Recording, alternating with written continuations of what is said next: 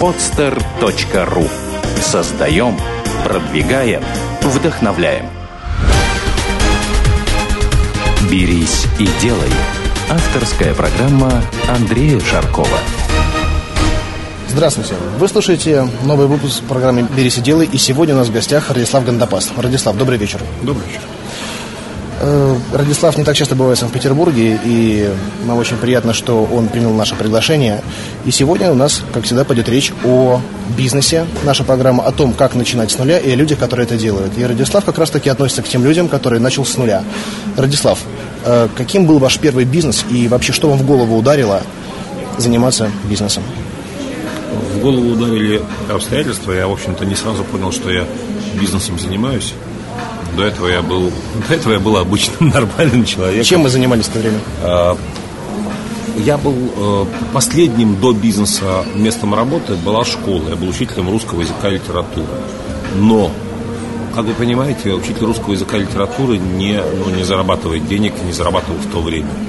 А у меня, я молодой здоровый мужчина, у меня потребности выходят за рамки моих возможностей. И, вы знаете, очень многие учителя предпочитали в каникулы отдохнуть и посетовать на государство, которое не доплачивает э, им э, зарплату. И какие-то уроки были, что-то такое, что-то по специальности.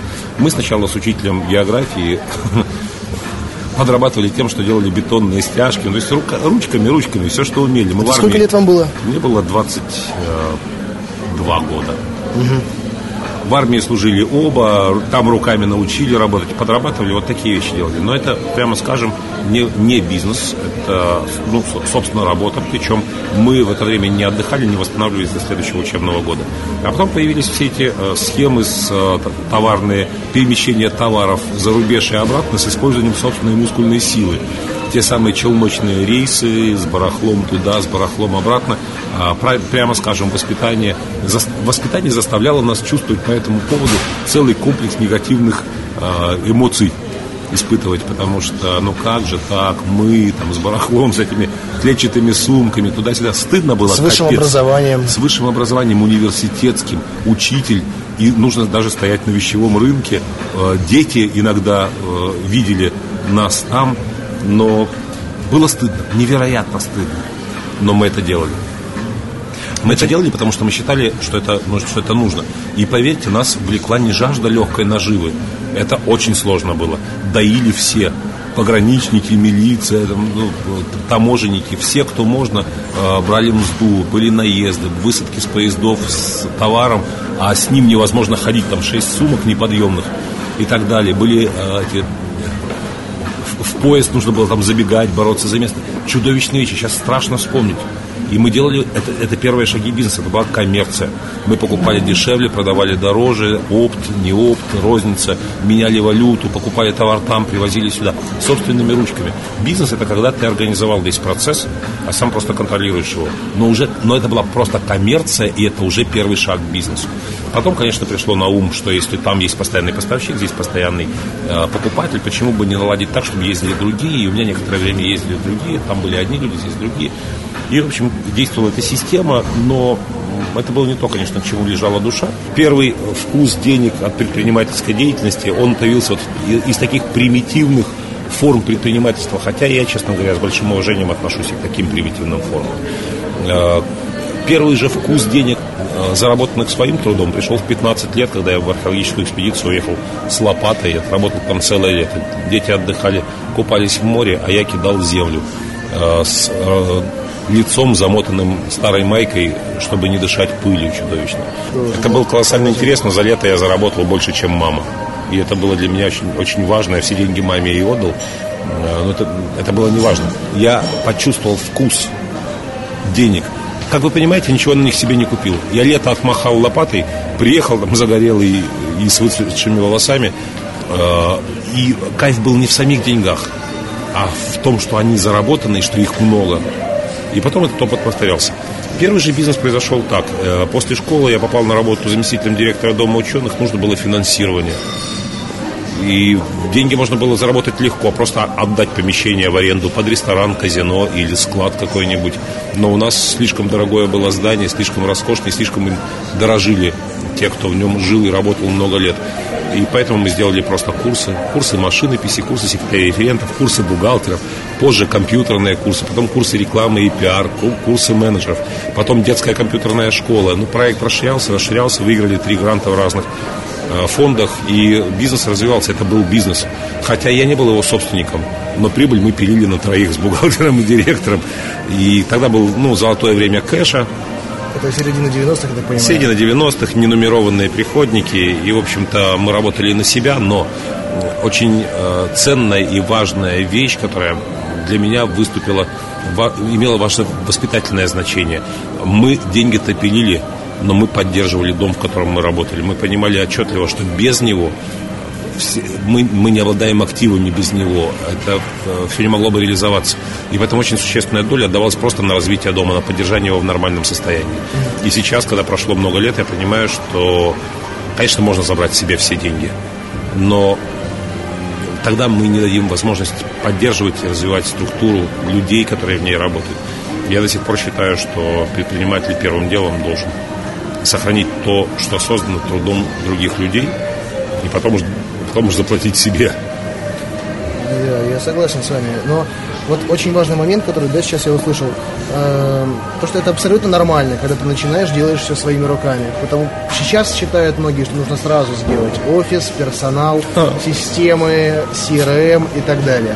Я начинал точно так же. И какую-то систему я уже начал строить тогда, когда мне было не в моготу больше делать то, чем я занимался, просто уже надоело, устал когда вот несешь вот это вот там своими руками, это 40 килограмм, вот хочется иногда бросить и сказать, все, все. Я человек, я уже могу, я знаю, как это делается, я могу это контролировать. И тогда mm-hmm. потихонечку уже идет постепенный рост. Но его Предпринимательство сейчас... это достижение собственных целей с использованием мускульной силы других людей. Вот примерно этим я сейчас да? занимаюсь по-прежнему, в том числе. Вот, э, это очень интересно. И, я так понимаю, в момент, когда вы организовали курсы, э, и можно назвать стартом вашей компании, которая занимается обучением людей? И, ну, можно назвать, а можно не назвать. Это по вашему выбору. По большому счету, вся наша жизнь и каждый день это следствие предыдущего дня. И то, что я делаю сегодня, и то, что мы делаем с партнерами, это следствие каких-то предыдущих выборов, каких-то предыдущих проектов. Кстати, это не первый, и не второй, и не третий проект по обучению. Была компания, которая начала, которая, которую сам же закопал очень активно махая лопатой, я ее, я ее закопал. И это как раз был тот проект, когда все началось с офиса. Когда я снял дорогой офис в новом бизнес-центре, когда я нанял красивенную Свету Кругликову там, с рыжими волосами до пояса в качестве секретаря-референта, посадил ее за компьютер, работы ей не было, я ей давал, поэтому э, выделял в книгах места, она их набирала на компьютере, делала мне файлы, конспекты, которыми я никогда не воспользовался, у меня не было заказов, продаж, я сделал очень с дорогим дизайном э, такой презентационную книгу, такой каталог услуг, заказал визитки дорогущие, логотип, сайт. Все было очень дорого и нарядно, только продаж нет. И нам пришлось оставить этот офис с большими минусами э, по балансу. Угу. Нужно запомнить железное правило бизнеса. Сначала бизнес, потом структура. Сначала продажи, первые доходы, и потом, когда ты уже не можешь, когда, когда ты, ты не можешь без юрлица, не можешь без помещения, не можешь без техники, вот тогда начинай покупать, но с первых, э, с первых денег. Я согласен с вами. Если можешь не регистрировать бизнес, не регистрируй. Пока ты, у тебя не зарегистрирован бизнес, к тебе никто не может предъявить претензий. Ты совершаешь просто административное нарушение, у тебя очень грозный ай-яй-яй. А как только у тебя хотя бы ИП, ты отвечаешь своей машиной просто за любые там финансовые э, вопросы, которые тебе могут возникнуть. Если ООО, то вообще уставом, в котором можно прописать телефон да. Без проблем. В размере 10 тысяч. И вы знаете, очень много вопросов приходит от слушателей о том, вот они считают сложным зарегистрировать компанию. Ребята, это стоит 8, ну, 10 тысяч, не знаю, местами по Питеру. 4 тысячи, за 4 тысячи в регионах регистрируют предприятие, стандартный пакет документов. Причем они гарантируют, что их э, где надо там, поставят печати. Плюс еще открытие счета в, в эту сумму входит. Для меня, меня вообще изумляет, почему люди бегают с документами регистрационными сами. Это смехота вообще. Есть специальные люди, которые с этого кормятся. Дайте им деньги, они вам зарегистрируют, они им еще бесплатно консультацию дадут в форме собственности, которую имеет смысл выбрать. Если у вас оборот до 30 миллионов в год, идете на упрощенку с каждого платежа 6%, если вы занимаетесь услугами, заплатите и не парьтесь про налоги. Никто к вам не придет, ничего не предъявит. У вас совершенно прозрачный баланс. Э, регистрируйте ИП, получаете наличный счет, пользуйтесь карточкой как платежной, все. Показали в конце года ряд платежей, как э, платежи по ИП, уплатили 6%, и до свидания, все свободны, все счастливы. И... Самая простая вещь. Чего, да. А если больше 30 минут, регистрируйте еще одно, одно ИП на жену. да, но, может быть, иногда имеет смысл сделать ООО, потому что действительно отвечать личным имуществом – это очень большая ответственность. И в некоторых бизнесах есть э, закупочные схемы, какие-то операции с приобретением на большие суммы. Можно, в общем, подвергнуть себя риску. ООО на упрощенке. Да, любой, любая контора, которая занимается регистрацией предприятий, поможет вам разобраться в этих тонкостях тут нечего стесняться, идешь, им нужны твои деньги, приди с деньгами в кармане, и тебе все объяснят, все сделают, очень много узнаешь полезных вещей. Я не знаю, шенген трудно получить, кто-то говорит. Ничего американскую визу невозможно получить. Иди получай. Ну, я не знаю, не, не вижу никаких проблем с регистрацией. Если вы считаете, что что регистрация э, компании это самая большая проблема в бизнесе, лучше не регистрируйте ничего. Вообще не делайте лучше компании, лучше, лучше не делайте бизнес. Если вы, для вас это проблема, не делайте бизнес. Если для вас самый большой, если вы считаете, что самый большой труд в браке это съездить в ЗАГС, поставить печать, то тогда лучше не женитесь, ну нафиг. Ну и богу. Если вы считаете, что самая большая проблема с ребенком это съездить и оформить ему свидетельство о рождении, то лучше не рожайте детей. Лучше не надо. Вы не получите того кайфа, который получают те, у кого они есть, но вы не получите тех хлопот, которые вообще для вас будут несовместимы с жизнью. Я думаю, вы гораздо больше меня наблюдаете, то, что люди склонны придумывать себе препятствия самостоятельно, чем действовать в текущих обстоятельствах. Вот у меня в тренинге «Идеология лидера, идеология победы» это очень важная часть картина мира, в которой очень много всякой чуши, которой нет в реальной жизни. Э, немыслимых проблем, трудностей, неразрешимых там конфликтов, э, сложных переговоров, наездов каких-то мнимых бандитов. Фантазии – фантазии и галлюцинации. Ну, вот что останавливает человека. Это как ребенок в темной комнате, ему в каждом движении штор видятся скелеты, воровавшиеся по его душу. Вот очень многие люди не, никак не могут разделаться с этими скелетами. Огромное число людей делают не по одному бизнесу. Но у меня, я стал считать, у меня 9 компаний, в которых мои активы сосредоточены. Это только 9 юрлиц или 9 разных направлений бизнеса? Это 9, 9 э, юрлиц, направление, направление бизнеса одно – Второе, это ну, очень разное. Ну, есть три компании, которые занимаются диагностикой. Это э, в, общем, в том числе в э, сопредельном государстве угу. одна. Есть э, компания, которая разрабатывает приложения для iPad. Угу. Есть компания, которая занимается обучением развитием людей, интернет-магазин, а, есть компания, которая занимается организацией и проведением конференций. Ну, в общем, вот вы практически ответили на вопрос пользователя из Твиттера Ивана Маринича, который спрашивал, куда вы инвестируете. Потому что я обратил внимание, многие люди имеют о вас представление именно как о тренере, о а, ораторе, а, и не совсем понимают, когда вы называете себя предпринимателем. Угу. Я-то это знаю. Кстати, вот Ярослав Андреев тоже э, задавал вопрос. Он полагал, что вы теоретик. И как вы обратили внимание, многие тренеры сейчас учат бизнесу, хотя сами прочитали только лишь несколько книжек и ничего не продали. Я первый тренинг, э, первый тренинг провел, когда у меня был опыт предпринимательской деятельности 8 лет. Я провел первый тренинг. Но он был по ораторскому искусству, он не был связан с бизнесом, и он не был ориентирован на бизнесмена. Сегодня моя основная аудитория – это топ-менеджмент, собственники бизнеса, немного политиков и государственных э, чиновников, но преимущественно это, это собственники бизнеса и топ-менеджмент. Э, мы говорим на одном языке, потому что все это мне знакомо, понятно, это бизнес, но я, я бизнесмен. Я провожу тренинги, но я занимаюсь бизнесом. Это мое основное занятие в жизни и самый главный интерес в жизни. То есть, получается, вы тренингующий бизнесмен больше, чем бизнесмен-тренер?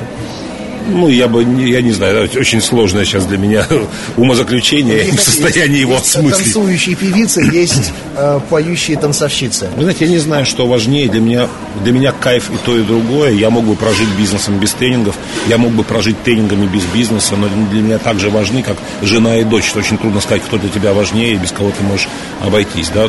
Точно так же для меня два кайфа.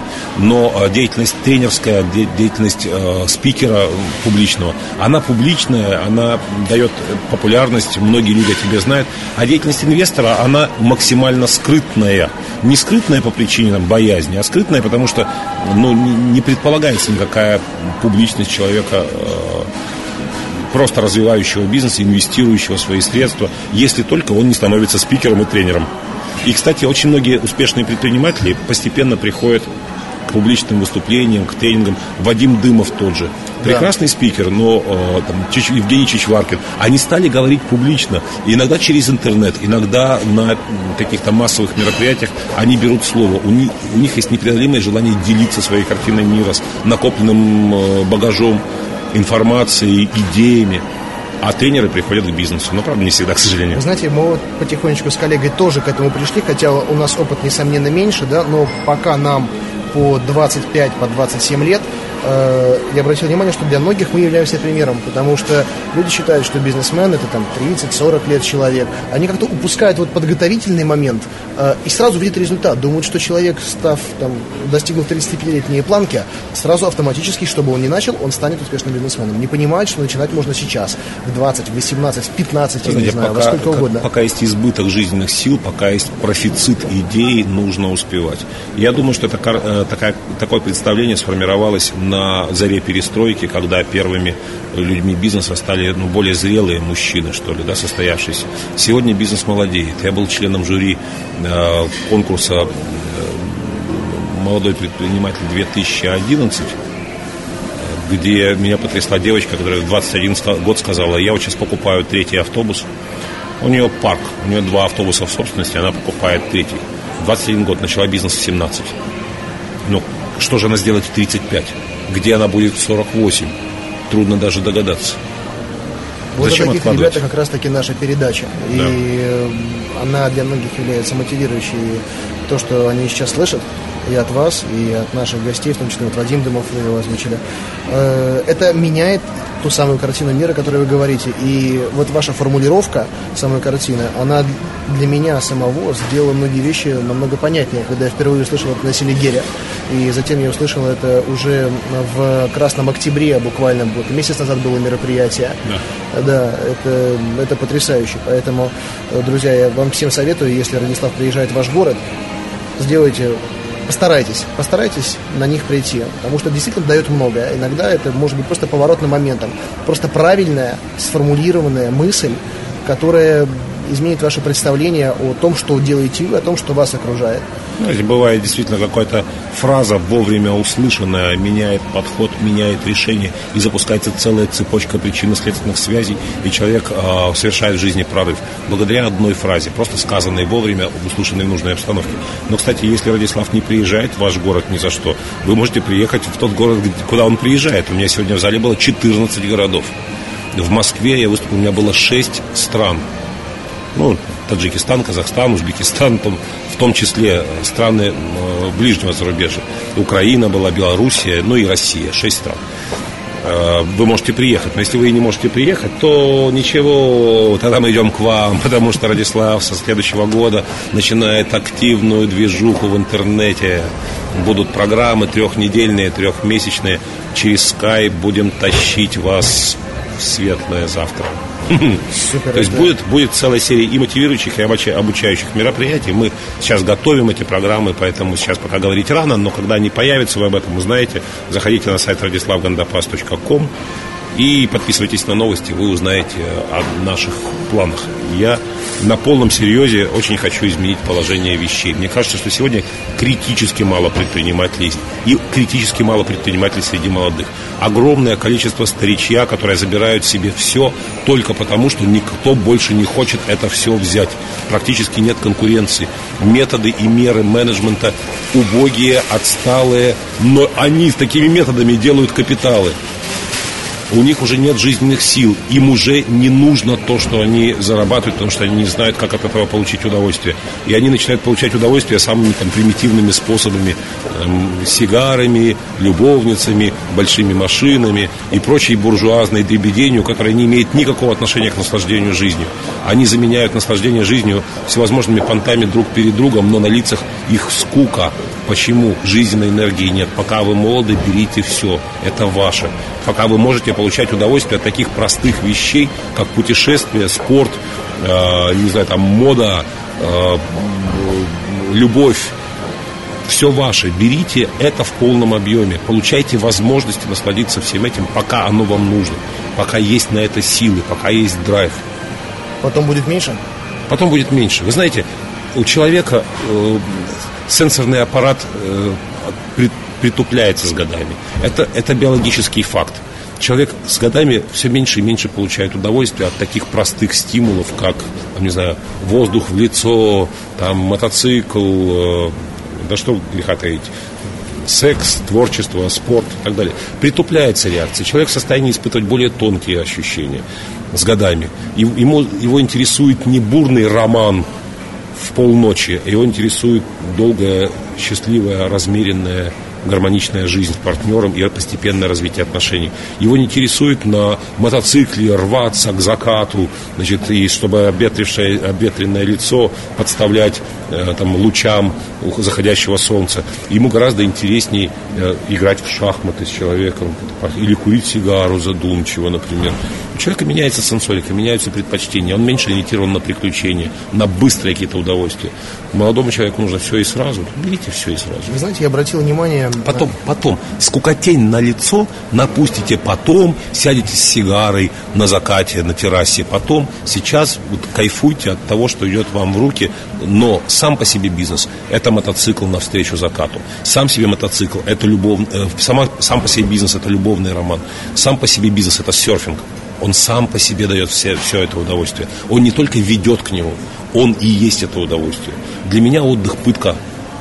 Ну, прям пытка, я вот не приличу совершенно. Потому что необходимость утром выйти, пойти натрескаться на завтраке, все включено, взять подмышку надувной матрас, лечь на горячий песок, повернуться на спинку, на животик, на спину, пошел поплавал, пошел поел, капец, я... Но это же могила, это же смерть. Лежать в земле, понимаешь, и в, тепле, и наслаждаться. Деятельность, вот в чем кайф. Деятельность созидательная, направленная на результат, но не результат деятельности кайф. Очень, очень часто молодые люди понимают бизнес как тяжелый, проблемный и неприятный путь э, к удовольствию. А поскольку молодой человек может получать удовольствие и без всех этих понтов, огромное количество удовольствия не требует никаких затрат, то это людей останавливает от того, чтобы делать бизнес. Вы знаете, очень многих удивляет мое отношение к бизнесу, когда я говорю, что если я был, был бы очень богат, я бы платил бы за возможность заниматься тем, что я хм. делаю сейчас. Вот меня спросили так на одном семинаре, Владислав, а вы уже заработали достаточно для того, чтобы не работать? Какая циничная фраза. Я чего, работаю, потому что я не заработал еще, что ли? Я бы работал и работал. Для меня можно наказывать отсутствием работы. Ну, мне можно запретить работать, я буду наказан. И, кстати, это очень хорошо понимают э, люди, которые работают на телевидении. Очень легко манипулировать журналистами, если телеведущего, э, не дать ему работать телеведущим, он же мучается невероятно. Если мы сказать, ну ладно, хорошо, мы дадим телеканалам возможность взять тебя обратно, но при условии больше не шалить. И, и вот, да, да, хорошо, я подчиняюсь, безусловно, я буду следить за базаром. И все, и он ваш, он в ваших руках. Почему? Это творчество. А бизнес – это прекрасное творчество, где ты сам себе хозяин. Телеведущий вынужден подчиняться, учитывать и плясать под чью-то дуду. Потому что ему могут не разрешить работать, и все. А бизнес тебе не могут запретить или разрешить. Тебе запретят этот бизнес, ты другой откроешь. Тебе запретят здесь, ты здесь откроешь его. Тебе запретят так, ты по-другому сделаешь. Это твой бизнес, твоя жизнь, ты хозяин. Вот очень важно, чтобы люди... это поняли, потому что до сих пор никто не верит в это, да, и э, сегодня в Петербурге была очень распространена цитата, которую кто-то из ваших слушателей сегодня запустил в интернет, о том, что ваше мнение о ваших возможностях и есть ваши возможности. Даже, по-моему, Павел Дуров, создатель сети ВКонтакте, разместил это на своей стене. А представление о вашем пределе есть ваш предел. Да, это моя да, фраза, да, это, это я сам фраза. придумал. Это ваша фраза, да, и она сегодня, во время вашего выступления, вы на интернет не отвлекались, но она в Твиттере, она ВКонтакте, она везде.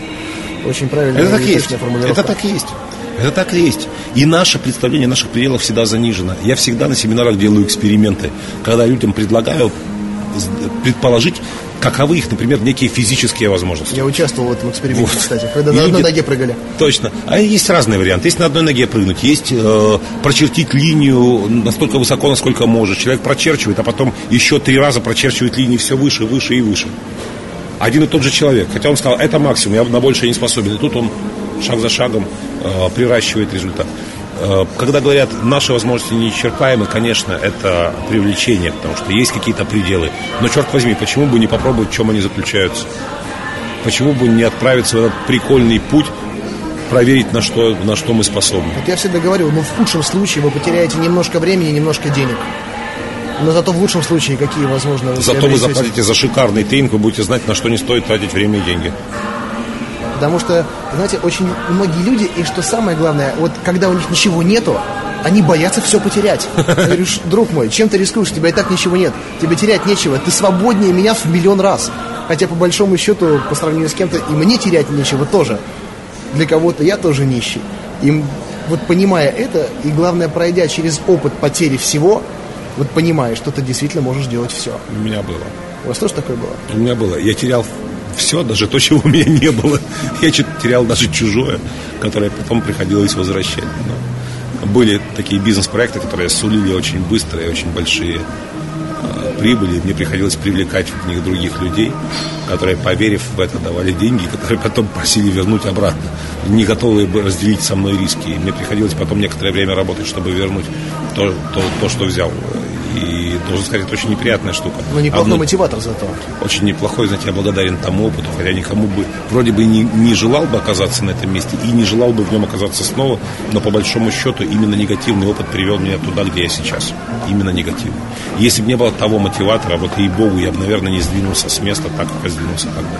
Ну, это вот такой внешний мотиватор, который возник в силу обстоятельств. А бывало такое, что вы сознательно создавали такие пути ну, невозврата, точки невозврата, конечно. сжигая за собой что-то, чтобы самостоятельно... Прекрасная фраза из того же Твиттера. Иногда лучший способ осветить путь вперед – это сжечь мосты за собой. Осветить путь. Да. Неплохо. Я сжигал сознательно, я э,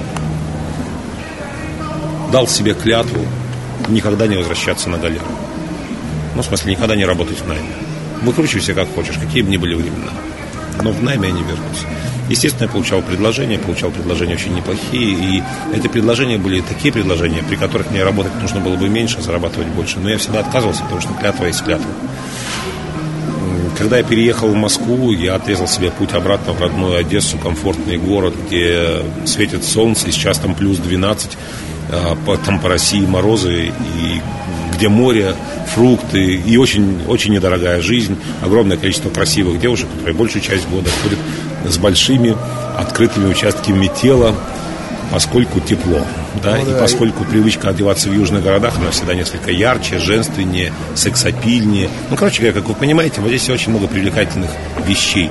Она э, небольшая, комфортная для жизни, близка к Европе, красивая. Но я уехал в Москву и отрезал себе пути к возвращению. Я сказал, никогда, ни при каких обстоятельствах. Я позволю себе вернуться в этот город только на пенсии, как Жванецкий, знаете.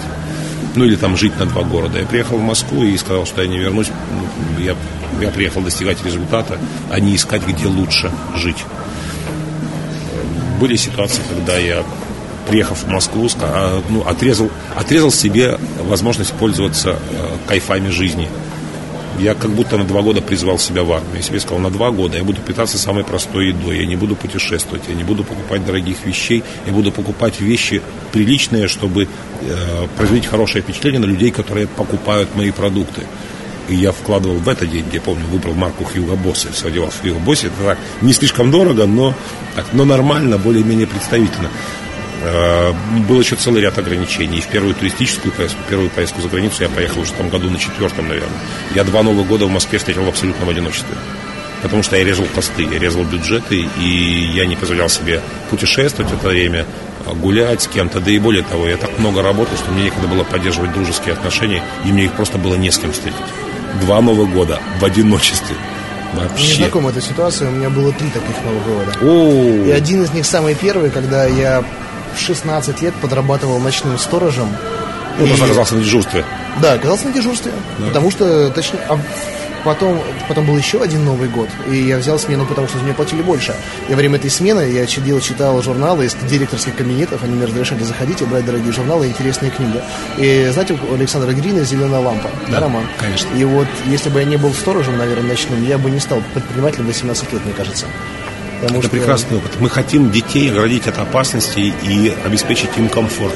Но когда нас спрашивают, что повлияло на нашу жизнь, что сделало нас теми, кто мы есть, мы всегда вспоминаем моменты самоограничений, моменты трудностей, моменты проблем, которые нас закалили и подтолкнули нас к другому сценарию жизни. И я не знаю, что с этим делать, потому что у меня не поднимется рука собственного ребенка э, там, заставить 16 лет пойти работать ночным сторожем новогоднюю ночь. Я себе не прощу, я слезами оболюсь. А если он захочет сам? Вот если он захочет сам, это другой разговор. Но я ему не создам этих ситуаций. Я знаю одного очень состоятельного человека, который э, летает э, всегда первым классом, если он есть, или бизнесом со своей женой. Но дети летят с, няней, с няней в экономическом. И, конечно, мама против. Мама хочет, чтобы дети летели с ней в бизнесе, чтобы они были рядышком, чтобы они ели хорошую еду, э, играли в какие-то там видеоприставки, которые раздают, смотрели DVD, резвились и спали вот так удобно. Они сидели как на табуретке. Но папа говорит, хорошо, они себе заработают, будут летать каким угодно, хоть на private джете. Но пока они дети, ситуация, да. это тоже это элемент воспитания. Конечно, дети ходят к родителям в бизнес и видят разницу. И они говорят, папа, папа, я хочу бизнес. Нет проблем, заработаешь, полетишь. Он создает напряжение, желание, ситуация сегодня, как попасть в завтра, надо заработать. Но я вас уверяю, что когда ребенок заработает своим пер... трудом первые деньги, он их потратит на что угодно, но не на бизнес-класс. Он найдет им более рациональное применение, потому что он будет знать им цену. Нет, у меня есть дети, такие, которые у меня дети, дети уже тоже получили, да? Получили эту заразу, они уже вкусили бизнес-класс. Сколько им лет? Ну, 9 и 9 э, старшему, а дочери 16 э, месяцев. Ну, понятно, что она еще... Но и она поняла разницу, потому что в кресле бизнес-класса можно спать ребенку в ее возрасте. Ее можно положить, навалить чего-то мягкого, чтобы она не свалилась, и она там спит. Но в экономическом она спать может только на руках у мамы, а это не очень удобно. То есть даже она уже поняла разницу. Есть к чему стремиться, есть по поводу чего переживать. Ой, экономическим, говорит сын в 9 лет. Экономическим, на трамвае поедешь. Заработаешь, полетишь бизнесом. по, по поводу молодежи. Э, вы очень активно участвуете в мероприятиях, которые ориентированы на развитие предпринимательства. Это вот и Слигер, и...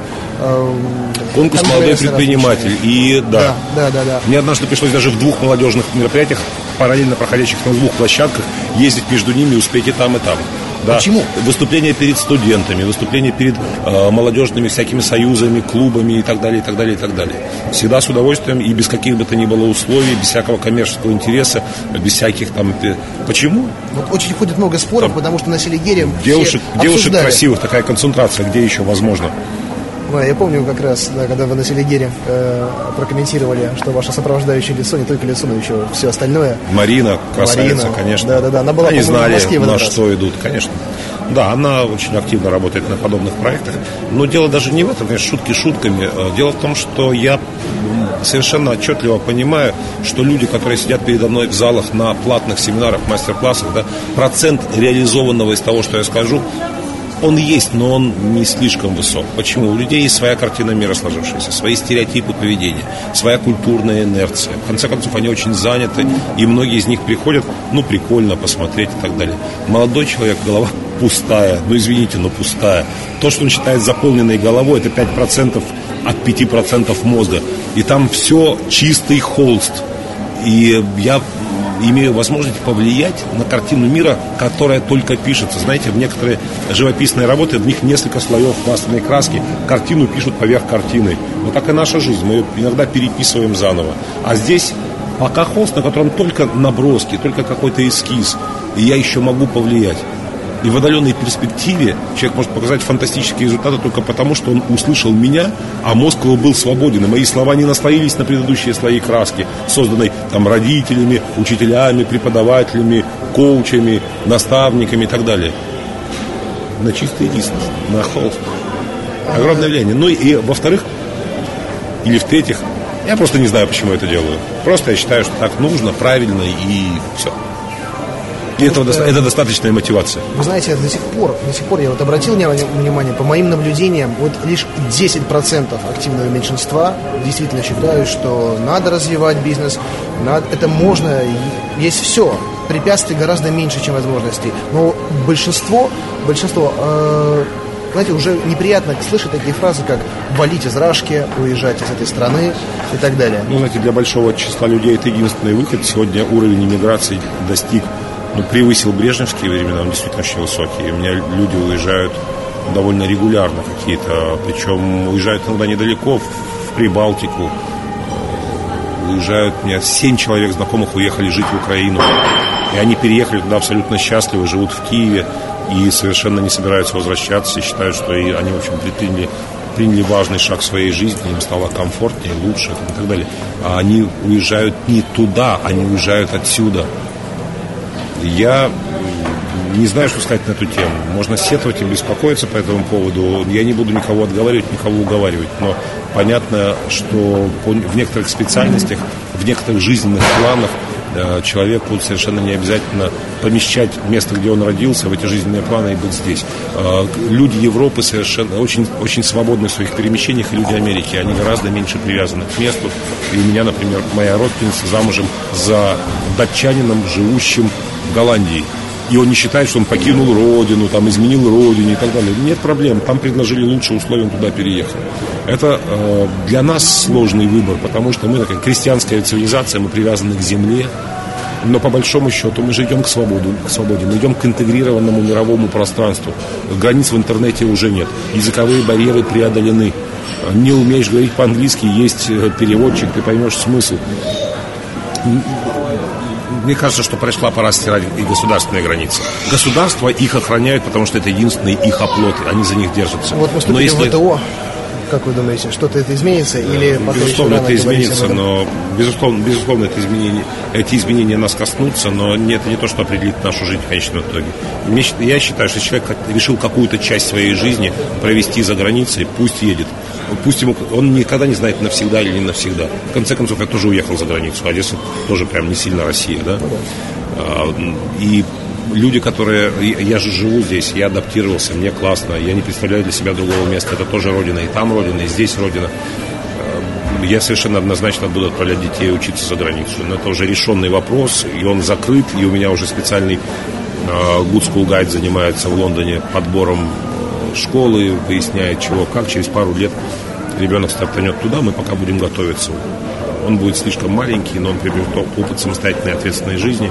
И я отчетливо понимаю, что здесь это будет инфантилизм, и в доме у меня будет жить баба, истеричная, капризная, э, и он сейчас проявляет эти черты довольно странно. Почему? Да все, все женщины им занимаются.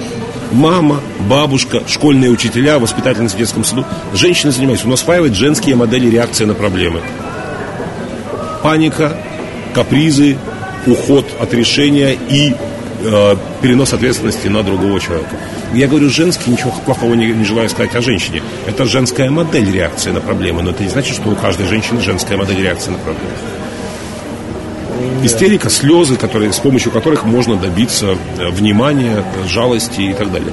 Я хочу разрушить эту, эту, эту систему, эту эту логику и предложить новую. Ответственный шаг, ответственное отношение к жизни, ответственное отношение к себе самому. Э, и самое интересное, что жена меня поддержала, что меня вообще поражает. Я думаю, что она просто не понимает, на что она идет. Ребенка отправить 12 лет э, за 5000 километров, конечно. Но если я он был, захочет я остаться. Сам, если он захочет там остаться, он там останется. Я думаю, что мы э, желая больше времени проводить с ребенком, будем обзаводиться, наверное, там какой-то, как, каким-то жильем, и иметь, чтобы иметь возможность перемещаться между... Ну, знаете, иногда по Москве едешь три часа, долететь до Лондона за четыре с половиной, ну, как-то это тоже не проблема, я считаю. Побыть там несколько дней с ребенком и вернуться без проблем. Я считаю, что человек должен быть свободен в своих перемещениях. В конце концов, это одно из наших базовых прав человеческих. Быть там, где ты хочешь быть в этот момент времени. И мы должны быть свободны в перемещениях. Пусть он останется там.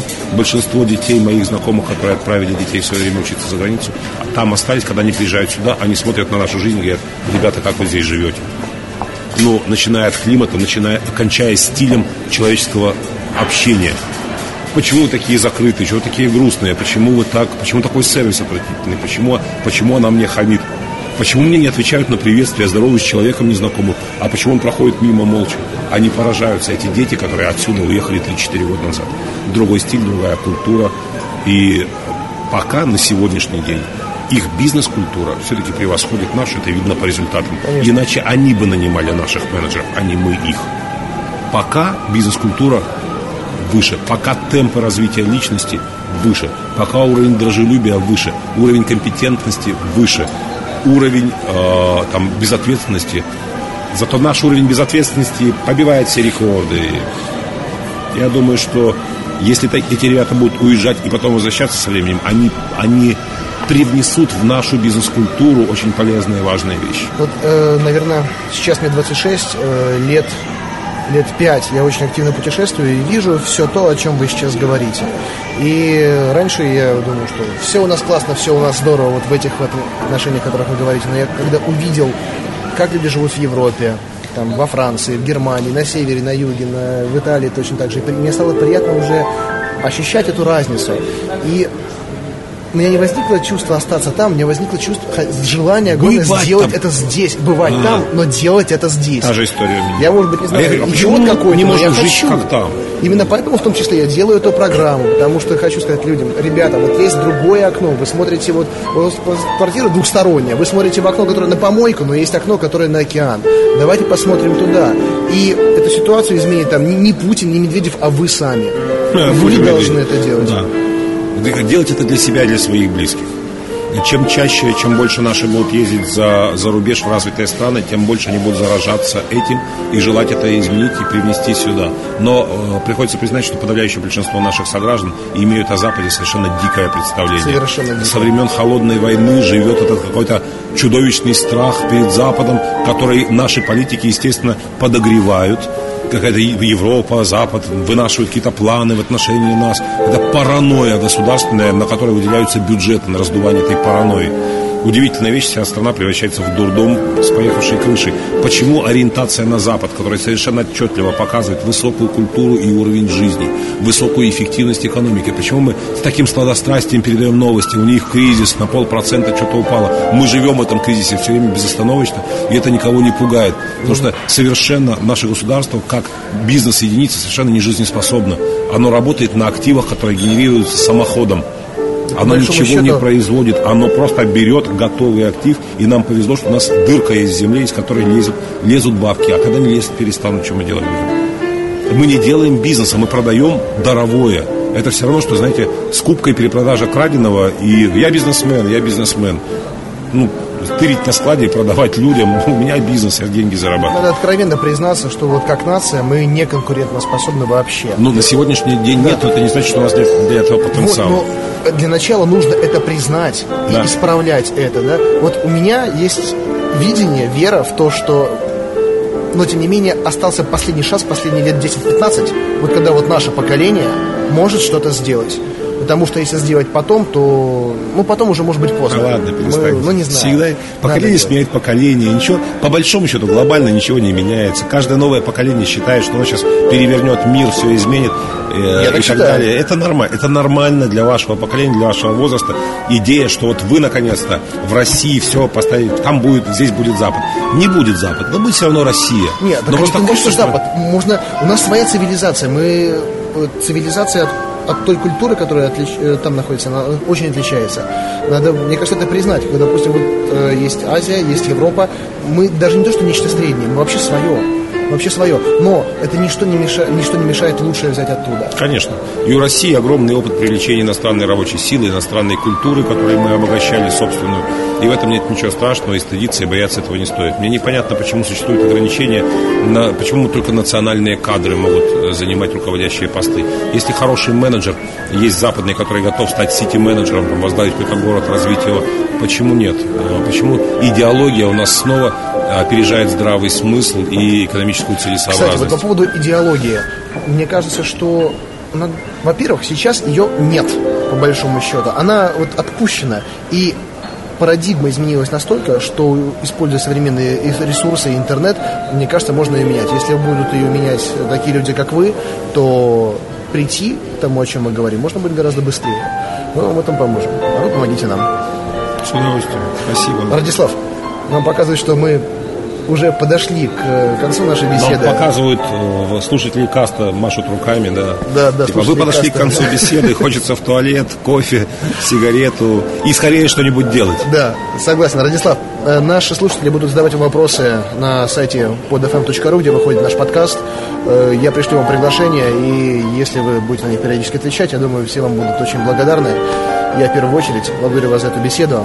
Спасибо за интересные вопросы. Вы меня заставили задуматься над теми вещами, над которыми я не задумывался бы, не задумался бы, если бы об этом не сказали. Супер, спасибо. Очень приятно слышать. Удачного вам вечера. До свидания.